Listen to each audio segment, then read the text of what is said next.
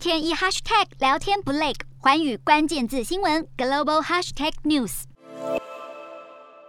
中美洲国家萨尔瓦多总统布格雷在推特上发布一张穿着麦当劳制服的照片，自嘲要到麦当劳打工。萨尔瓦多去年宣布把比特币列为法定货币，成为全球首国，并积极囤币。没想到比特币价格近日波动相当大，导致该国损失惨重。分析认为，这与市场预期联准会即将升息有关。根据彭博报道，萨尔瓦多自去年九月起陆续买进比特币，而依据布格雷过去推文来看，截至今年一月十三号，他运用萨国公共资金买了至少一千三百九十一个比特币，总花费约七千一百万美元。一月二十二号，再以一千五百万美元加码买进四百一十个比特币，使比特币国库存量来到一千八百零一个，总花费约八千六百万美元。也就是说，平均一枚比特币买入成本约四点七七万美元。如果以二十六号最新价格约三点六八万美元来换算，一千八百零一个比特币市值只剩下六千六百二十七万，该国账面已损失超过一千九百七十三万美元，